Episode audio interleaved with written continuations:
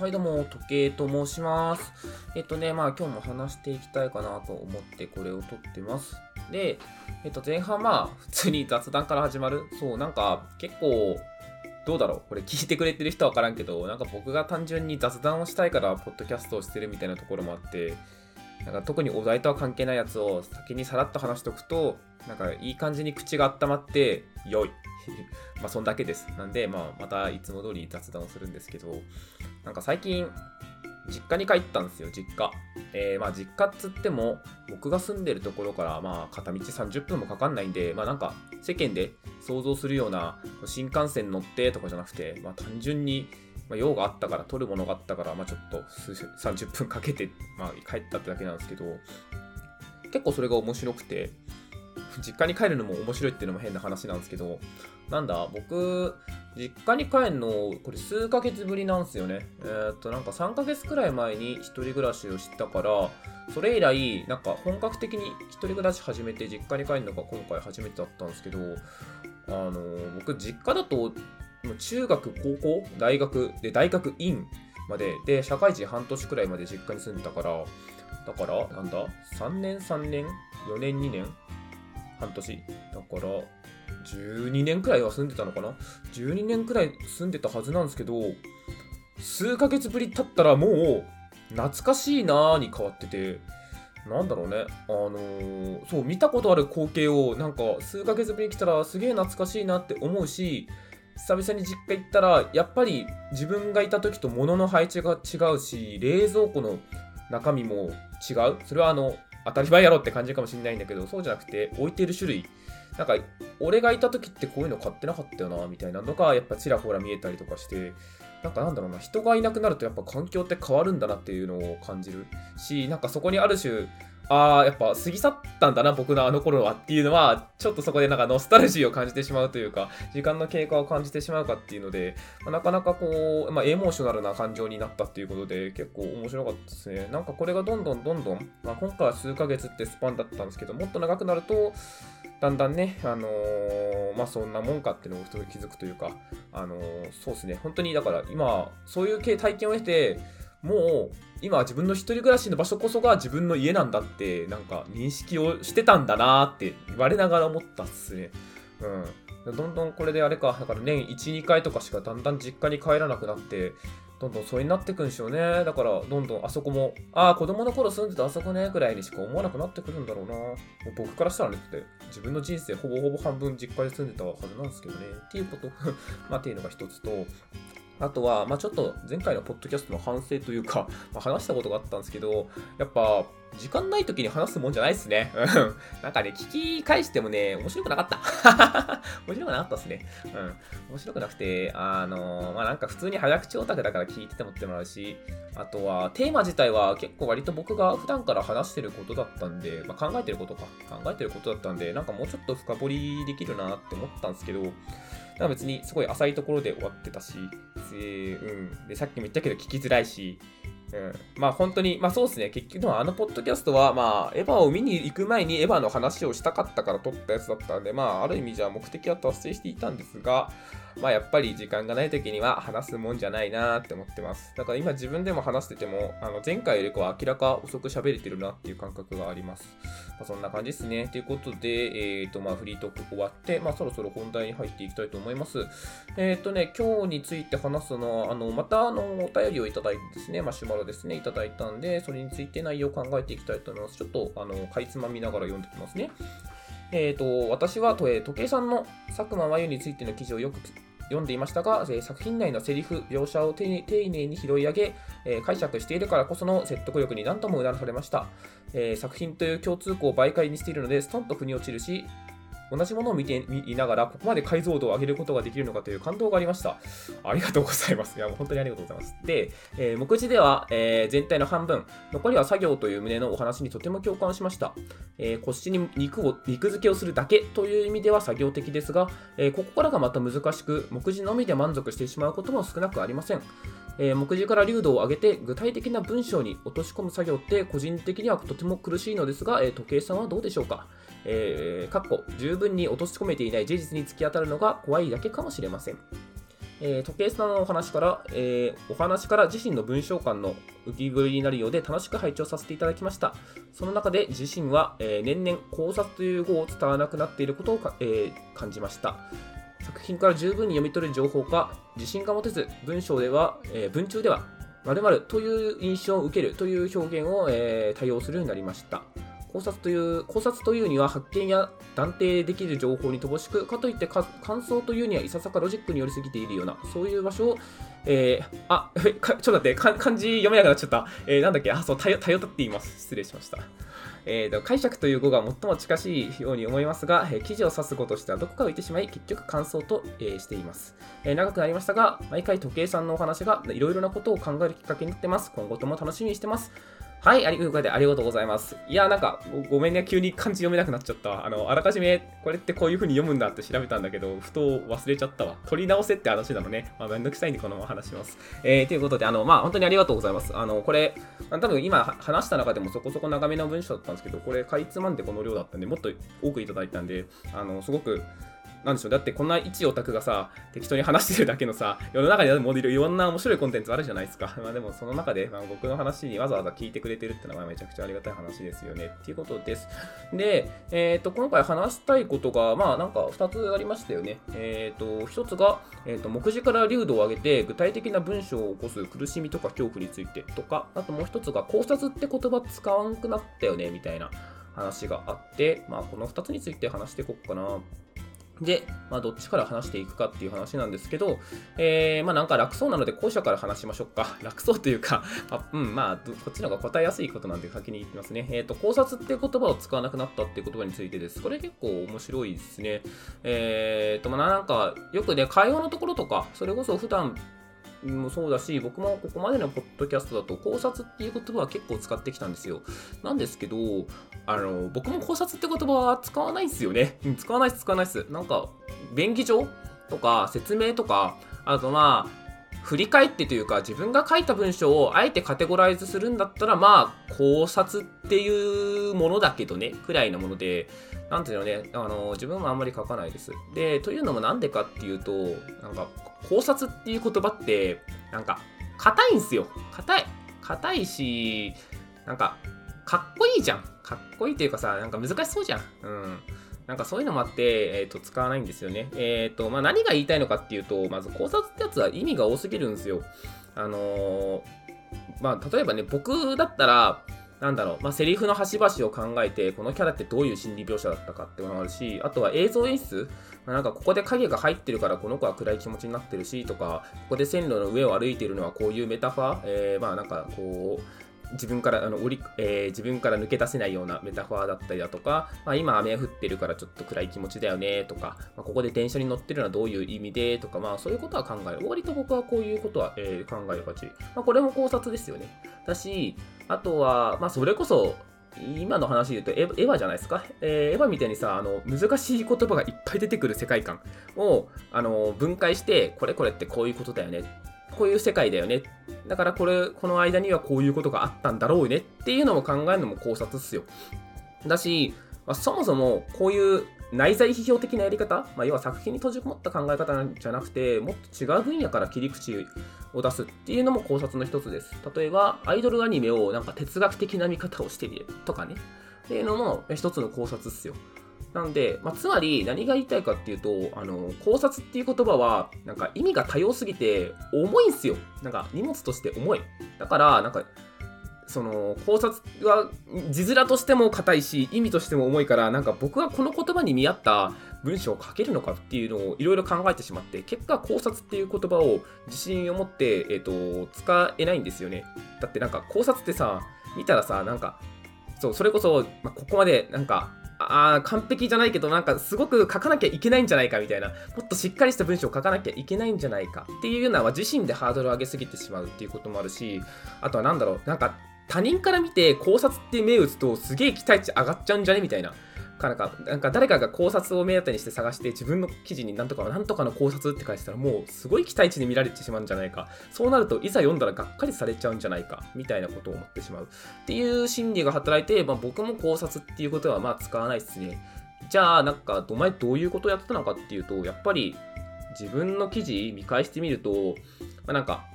考察っぽい何かとか、〇〇を考える話とか、結構柔らかい表現使ってますね。まあ別に、じゃジャンル的には多分考察っすよ。うん、自分も、だか君どういう記事書いてんのって言われたら、まあなんか、あの、アニメの考察記事みたいなの書いてたんですよ、とは言うんだけど、やっぱそれでも、タイトルに考察ってつけることはまあなかったね。うん。だし、まあ、そうか、でも、〇〇を紐解く話っていうような付け方もしたりしますね。まあ、とにかく、なんか、自分で自信を持って考察って呼ぶ必要ってないんですよ。ないんで すよ。うん。なんか僕はそう思っていて、えー、だからまあ、ジャンルとしては考察だけど、別に僕はその考察という言葉の重荷を背負う必要はないので、えー、まあ、タイトルで自分が書きやすいように書きますね。うん、だったら楽な方法とかにするし、まあ、〇〇についてだけで終わらせちゃうこともあるし、まあ、もっと主題についてボーンって置くだけでとかもいいと思うし、なんかそういうので、そういうのでとかね、使わないかな。うん、だからジャンルとしての意味でしか僕は使わないっすね。まあ、うん、こうこういう、こういうことでいいのかな。こういうことでいいかな。でも僕としてはそうですね、考察についてって言葉は使わないのは、そんな感じかな。うん、まあ言葉としてね、便利だけどね、っていう話。で、まあ今のは、えっ、ー、と、これでまあ後者の話が終わりとします。えっ、ー、と、次にもう一つの話が、あれです。えー、目次から流度を上げて、まあ、具体的に文章を起こすのってしんどいよねみたいな話があって、これは何でしょうね。まあなんか、ブログ記事書く人とかは割とわかるんじゃないかな。まあ僕もそれを聞いて、なんか思い当たる節ありました。なんで、まあちょっと話していきます。まあ、文章を書いたことない人はなんかまあそういうもんなんだなと思って聞いてください。あの、意外とね、あの、普段読んでるやつとかって結構書いてる側できつかったりするんですよ。まあもちろん、その中に楽しみがあるんで書いてるんですけど。で、えー、っと、あ、そう、このお便りは送ってくれた方は、目次から流度を上げて具体的な文章に起こす作業の苦しみ、それはもしかしたら十分になんか落とし込めてないっていう事実に付き合ったのが怖いのかもしれないね、みたいなことは話してました。で、まあ、それは僕も結構わかります。なんか僕も前回、目次が半分で、そこからディテールを詰めていくのがもう半分くらいで、みたいな。で、まあそこももはや後半って作業だよね、みたいな話も言ってたんですけど、まあつっても、言ってもね、考えるときは書くときはやっぱ考えるんですよ。っていうのがあって、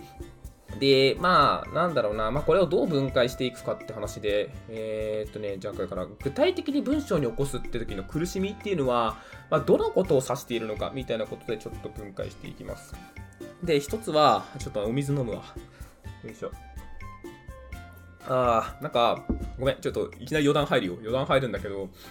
なんか、ポッドキャスト話してる時に、格好つけなくていいんだなってだんだん思うようになってから、なんごめん、あの、これ聞いてる人が水飲んでんのうぜえなって思うかもしんないけど、なんかもう別はこれ、別に僕はこれで水飲んでるというスタイルで楽だからいいかなってちょっと思ってます。なんかそんくらい楽にやってます。はい、えー、余談終了です。えー、ということで、えー、で、まあ、じゃあ具体的な文章に起こす、えー、作業の苦しみをどう捉えるかってので、まあ、なんかこれは、まあ、単純に抽象化されたものから具体的に落とすのが大変って意味なのか。まあまあ、普通に大変じゃないですか。えっ、ー、と、いや、大きい何かがあって、それを細かい何かに分解して、えっ、ー、と、どんどんどんどん具体例を出して伝えなきゃいけないっていうのが大変なのか。まあまあ、なるほどと。まあ、そういう意味だと、実は僕はそんなにこの感情には出会ったことないかな。っていうのもなんか、それは単純に僕の考え方について、まあこれは僕の課題でもあるんですけど、なんか僕はね、結構細かいとこ先気づいちゃうんですよ。あ、これ、えー、例えばなんかこの衣装がこういうのってあるのって多分ああいうことかな？とか、そういうのを、だから、あとは、あ、この髪飾りって多分これのメタファーだし、えっ、と、このセリフってとかあるんだけど、なんか細かいとこ先に目ついちゃって、で、いっぱい目つくのが洗いざら出てきたら、あ、これとこれって書いてること同じだなとか、で、だんだんグルーピングしてって、えー、そして、まあ、その後最後に見出しを作ってるっていう、っていうようなやり方をしてます、僕は。だから、なんだろう、あの最初にこれこれについて考えて考えて考えてっていう見出しを作って、じゃあそこからまた、まあ、トップダウン的にまたそこに、こうについて考えるから、ここの描写はどこがいいかな、みたいなことを考えてるんじゃなくて、僕は本当にもう、もう細かいところまで全部考え切った後に、考え切ったとか、まあ自分が気づく範囲で、えー、見つけた後に、見出し作って、あ、ここってここに、自分の気づきはここに入るなっていうのをつけてってやってるから、そういう、なんだろう、まあ僕はその抽象から具体に落とすのがきついっていう感情はあんまり出会ったことはないかな。うん、なんで、まあ、もしもこの意味で言ってるんだとしたら、ごめん、俺の回答はマジでそれになっちまうわ。なんだけど、えっ、ー、と、まあ、強いて言うんだったら、強いてっていうか、まあ、これは普通にきついなっていうのはあるのは、なんか書いてると、やっぱり、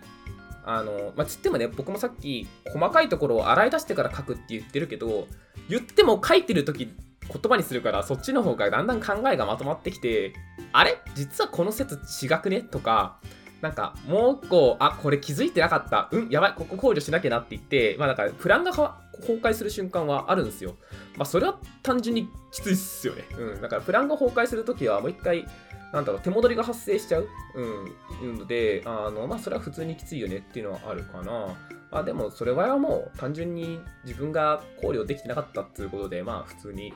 戻って、まあ、構成考えて、まあ、無理なく突っ込めそうだったというか、特に大きな変更は必要なさそうだなと思ったら、まあ、そこに diff を加え、えーと、差分を加えてあげてっていう感じですね。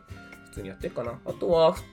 まあ単純に言葉の表現で詰まるときありますね。なんか別に僕は語彙とかがいっぱいあるわけじゃないし、文章作成をなんか勉強してきたわけじゃないんで、なんか伝えたいことはここにあるんだけど、これをどう、どういう文章展開にしたら読みやすいとか伝わるのかなっていうのはあんまりわからない。テクニックとして知らなかったんで、それはすごいつまずきやすかったっすね。だからまあ語尾をなんか3分以上ね、語尾をこう同じにしないとか、まあそういうことは意識しますよ。だからふと自分で読んでみて、なんかこれ気持ち悪いなって思うときは読む直すけど、結局気持ち悪いなを直すだけでしかない。何かのロジックにのっとってやってるわけじゃないから、まあ、そういう意味では、なんかこの言葉で合ってるんかなとか、なんかもっとすっきりした言い方ないんかなとかは思ったりしながら、えー、その力というか、えー、引き出しがないので、まあそのまま書くしかなかったっていう感じはおいですよね。そういう意味じゃきつかったっす。で、えー、っと、まあ、きつかったの解釈その2。え、まあ、解釈その2っつっても、まあ、多分、どれもあって、えーとまあ、それがどれだけ何パーセントを占めているかみたいな話だと思うんですけど、えー、ともう一つは、まあ、本当に自分がこの作品について真摯に向き合うことができたのかなって、ちょっと不安に思う時はありますね、書いてて。えー、これはそこそこ分かりますね。まあ、ただなんか、それを起因してる理由が一緒かわかんないんですけど、えっ、ー、と、まあ、僕のスタイルだと、僕が文章を書くときとかと、結局、何でしょう、自分で考えたいところを考えるだけ考えて、あとは、あの、ポイポイポイって、もう雑に書くだけなんで、まあ、雑っつっても考えますけど、あなんで、なんか、文字に起こしたときに、この文章を読んだときに、この読んだ人にはこう思ってほしいなとか、こういうところを感じてほしいなっていうのは、ああんま気にしないですよね。うん。なんか、感覚としては、もっと研究のメモみたいな、あのもので、なんか僕はここについてこう考えたよっていうような付箋をたくさん貼っといて、まあ、それをなんか記事っていう名目にはしたけどねぐらい。だからね、僕の記事はよく細かな見出しが何個かあって、そこにあの書きたいこと書いて、また次の見出しで書きたいこと書いて、次の見出しで書きたいこと書いてってだけで終わってますね。まあ、そういう意味じゃなんだろう、発散するだけ発散しちゃって収束させてないから、なんか俺何考えてたんだろうなみたいな。結局、まあ、発散させてるだけだからさ、なんだろう、これをまとめて俺はこういうことが言いたかったんですっていうゴールがないから、まあ、なんかそこでちょっと虚無になったりすることはあるかな。うん。まあでもこれは、なんだろう。えーと、ちょっと待ってね。ああ、えっとね、これについては、まあ僕は結局そこ直さなかったんだけど、まあ、多分、まあ、研究論文よろしく、結びとかつけるといいんでしょうね。まあ、終わりにとか。っていうような項目をつけたりすると、まあ、この記事ではこういうことがあってよかったですねとか、こういうこれこうだったよねみたいなことをやると、まあ、目次の段階で、まあ、そのロジックに、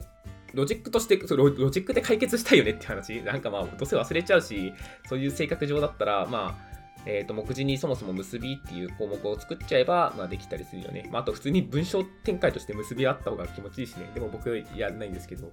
あ、そう、これは余談なんですけど、僕が卒業論文を書いている時に先輩から言われた言葉が、君は結びを結べてないよって言われたのが、えっ、ー、と、未だに思い出します。はい、まあ、っていう話もありますね。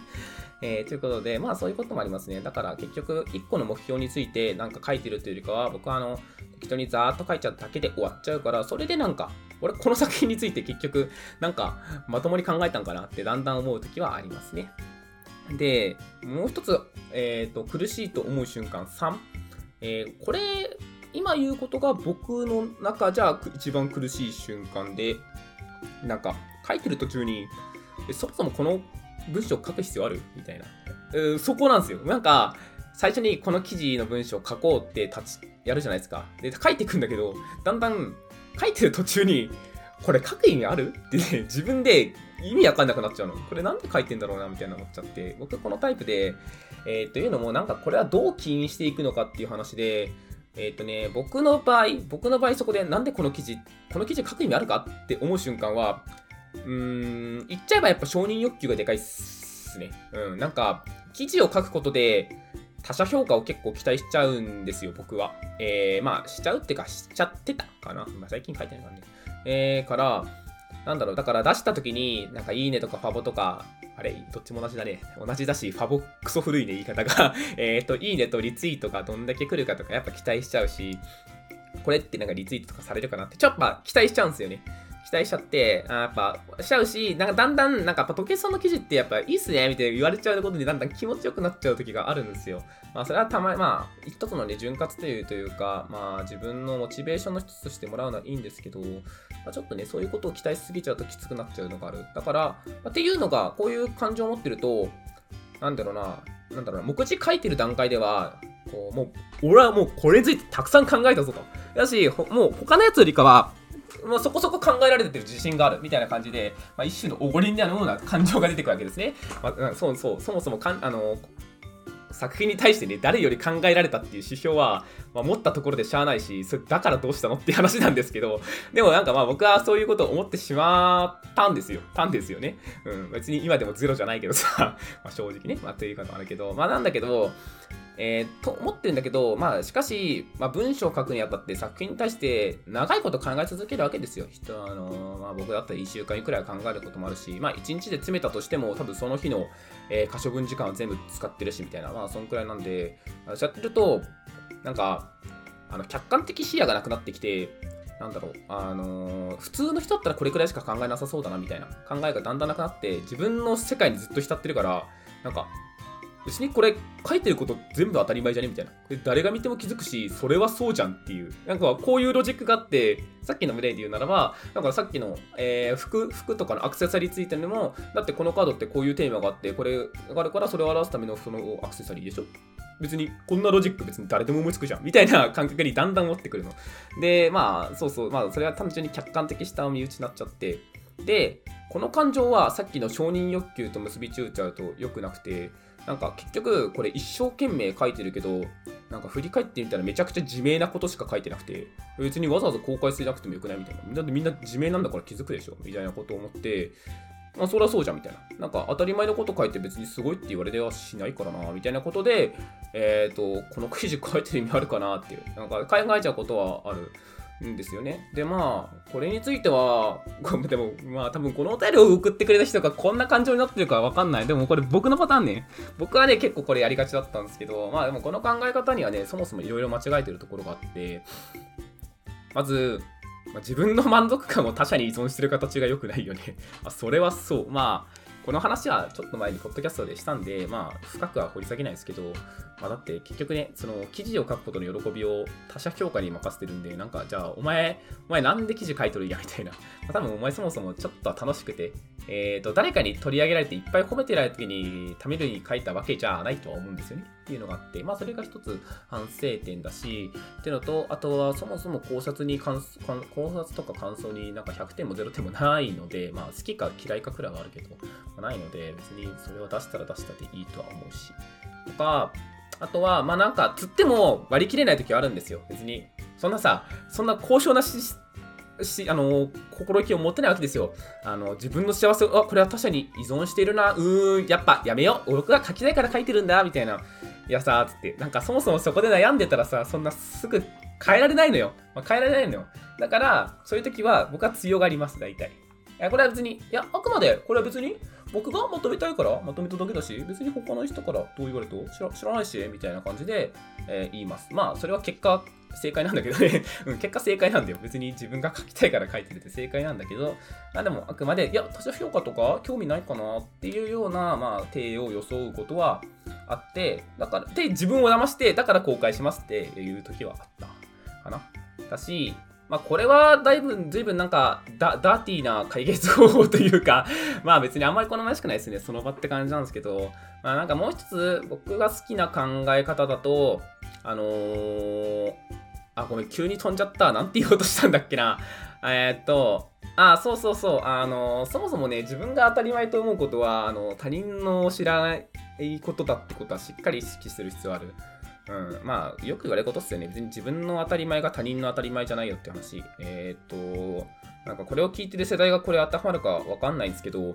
スーファミのカセット、まあ、僕の世代はね、スーファミのカセットは、まあ、夫婦するんですよ。夫婦してカシャってはめるんですけど、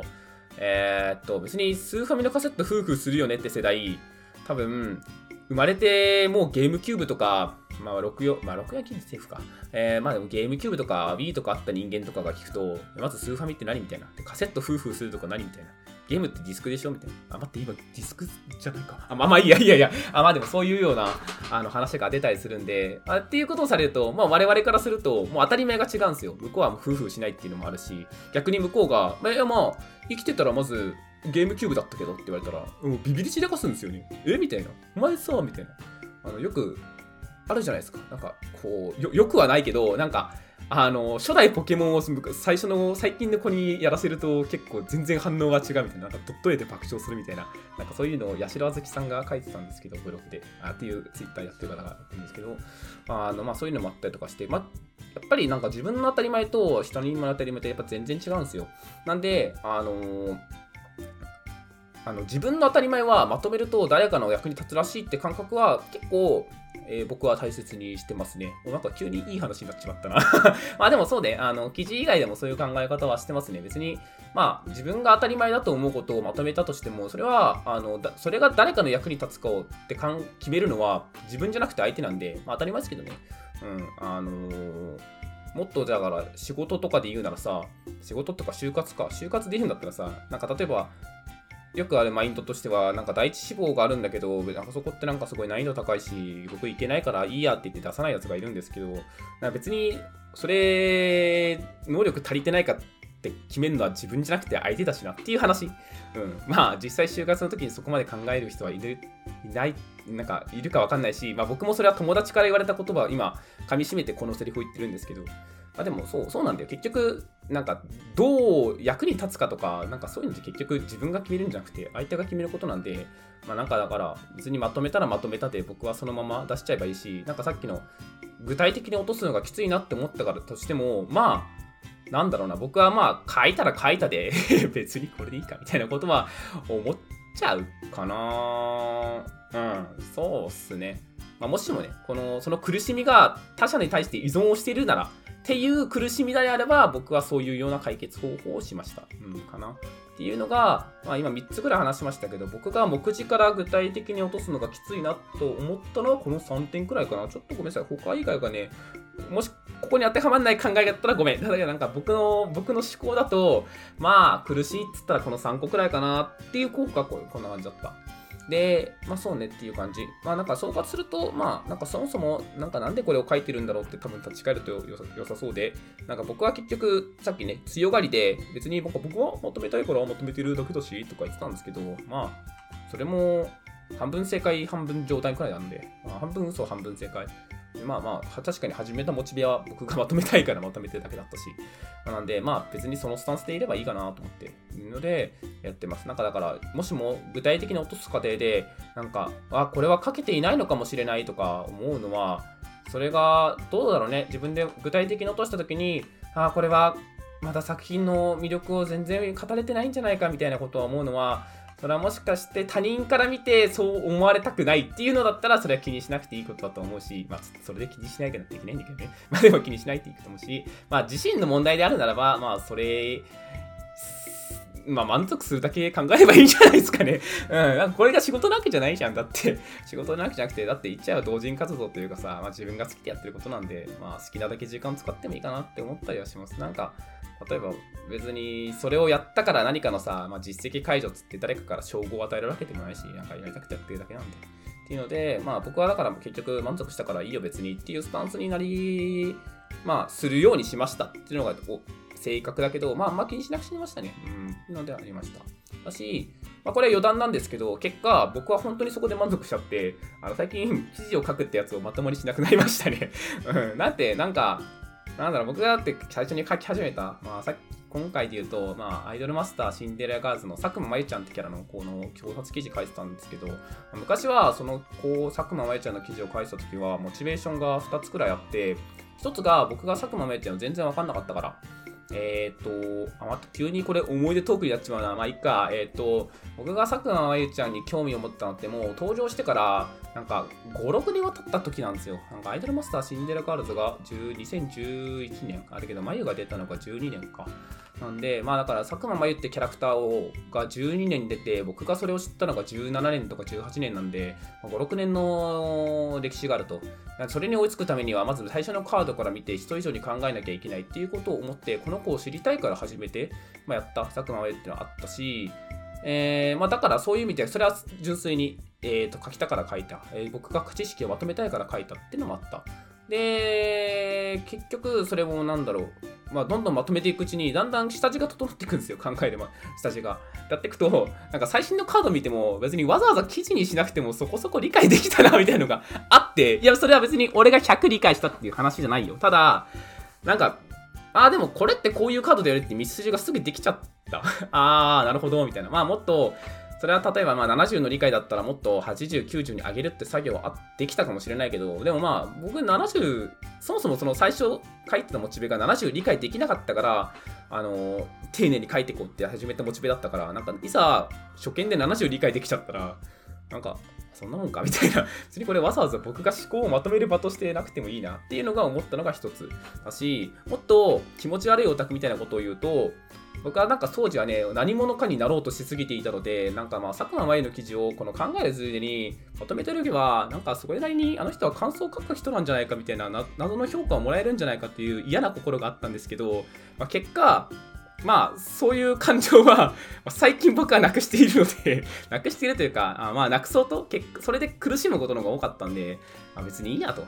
ていうので、あのー、他者評価のさっきの話もありましたけど、他者評価の話もどんどんどんどん抜いていった結果、まあ、書いてた2つのモチベが消えたので、最近は書かなくなりましたね。そうっすね、書かなくなりましたね。まあ、なんで、まあ、今後記事、考察記事っていうか書くことがあったら、なんだろうね。でも最近だったら、スクラップボックスっていう、まあ、サービスがあるんですけど、そこはあの結構雑に文章が書ける。本当に3文が適してる場所なんですけど、まあそこに軽くまとめて、まあ満足するだけやって、メモとかっていうの残しておくだけで、まあ、正直満足しちゃったかな。うん。なんで、だから僕は記事書いてないですね。うん。まあ今後書くんだとしたらよほど何かあ残しておかなきゃいけないと感じた瞬間か、え、どうしてもこれは伝えたいって思った瞬間くらいだと思うな。でも僕、でもさ、なんか記事書いててさ、誰かにこれを伝えかれてからって記事を書くこうってあんまないんだよね。僕がそう思って強く感じたからログとして残しておきたいって時の方が多くて、まあでも、まあまあ、でもそうですね、そういうことがあったら書くかなと思います。ただ、ただね、今、ログっていう意味合いじゃ、僕、このポッドキャストってやつをさ、ログに使ってるからさ、あの、どんどん書く機会が失われてるんですよね。まあでもなんだろう。まあ、ちょっと話はずれてきちゃいますけど、まあ、そんだけ書かなくなった。僕は考察記事なんてもう多分ここ数年書いてないんですけど、その数年前に書いてた やつを未だにこう覚えてくれて、あの面白かったっすとか、なんかこれこれよかったよねっていうベースで、今みたいな質問をくれるのは、まあ、すごくありがたい話だし、まあ、今思うと、あそこの時の活動も、まあ、横島な気持ちもあったけど、まあ、悪くなかったのかなとか思ったりします。なんか、あれですね、メンタル状態はともかく、やっぱ人間はやや何かをやった方が、何かしら力がつくというか、まあ当たり前だけど、やればいいや。ややると何かのスキルがつくよねっていうのは、まあそう。ただまあ、そこの精神ベース、そこと自分のスキルベースと自分の精神メンタルの安定ベースはまた話が別なんで、僕は最近あのメンタルの安定ベースを取りすぎてるので、まあなんかそろそろこう何かやっていきたいですねっていう話。あ、すげえ話脱線したわ。まあでもそんな感じですね。うん。なんか僕が話した中で、てかまあ多分このお便りくれた人って、まあ文章を見るに結構こう、まあ、性格的にも結構突き詰めるのがすごい好きな人だと思うし、逆にあのそれゆえに突き詰めないといけないんだろうなというなんか多分期待値をなんか他人に持たれているんじゃないかみたいなとかそういうことを思ってるような傾向がある気がするんですけどまあなんかなんとなくねなんか傾向がある気がするんですけどまあなんかまあ、こう、僕は今日めちゃくちゃカジュアルな話しかしてないですけど、まあ、何かどっかで参考になることがあれば幸いですっていう感じかな。うん、はい、そうですね。あの、自分の横島な話をするのって、僕、ポッドキャスト初めてな気がするな。うん、まあ、というような感じです。はい。あの、まあ、もしも佐久間真由、あの、まあ、気になった方がいれば、まあ、昔、まあ、そこそこ昔は、あの、真面目に書いたつもりなので、まあ、気になった方は見てみてください。あ、でもこれ、これフリートークなんだけどさ、でも佐久間真由、あれやっぱね、知ってる人にしか興味持たれない文章で、やっぱね、知らん人が見ても、だから、アイマスの友達とかに、なんか見たよって言われても、長すぎて読む気起きなかったって言われたから、多分ね、興味持つ人しか持たないと思う。まあ、そんな感じですね。うん。で、はい、というわけで、えっと、今日のポッドキャストを終わらせていきたいと思います。えー、っとですね、えー、っと、今回のようなですね、ま、えー、っと、お便り、まあ、とか、まあ、他の感想だとか、まあ、他の普通歌でも何でもいいです。あのー、何でもいい、何でもいいですというか、まあ、何でも、はい、お待ちしておりますので、えー、ポッドキャストの概要欄の、えー、マシュマロ置いとくので、えーと、そこにあのお便りいただけると、えー、まあなんかそれをテーマに話すこともあるし、適当にフリートークであのいじるかもしれないしっていうことで、まあなんかぜひあの何かあればあの投げてくれるとあの存続しやすいので、えーと、よろしくお願いします。はい、というのと、あとはあの、ポッドキャストってシステムですね。まあなんか最近、ポッドキャストって言葉はこう、多義的な意味になりましたけど、まあなんか、こう登録っていう作業ができるんですよ、RSS から。まあ、そんなことしなくてもよくて、あの Google Podcast とか Spotify とか、まあ、そっちのえー、サービス、各種サービスでもなんか配信されてるらしいので、なんかそっちの方で登録してもらえると更新された時に、僕あの、更新された時僕 Twitter でしか更新したよって言わないんで、あの、まあなんか他の媒体で聞いてくれてる方いらっしゃいましたらですね、ぜひ登録してくださると、えー、幸いでございます。ということで、えっと、今日のポッドキャストですね、収録終わらしにしていきたいと思います。えっと、また次回お話しする機会があれば、えっと、聞いてくだされば幸いです。それではまたお会いしましょう。じゃあね、バイバイ。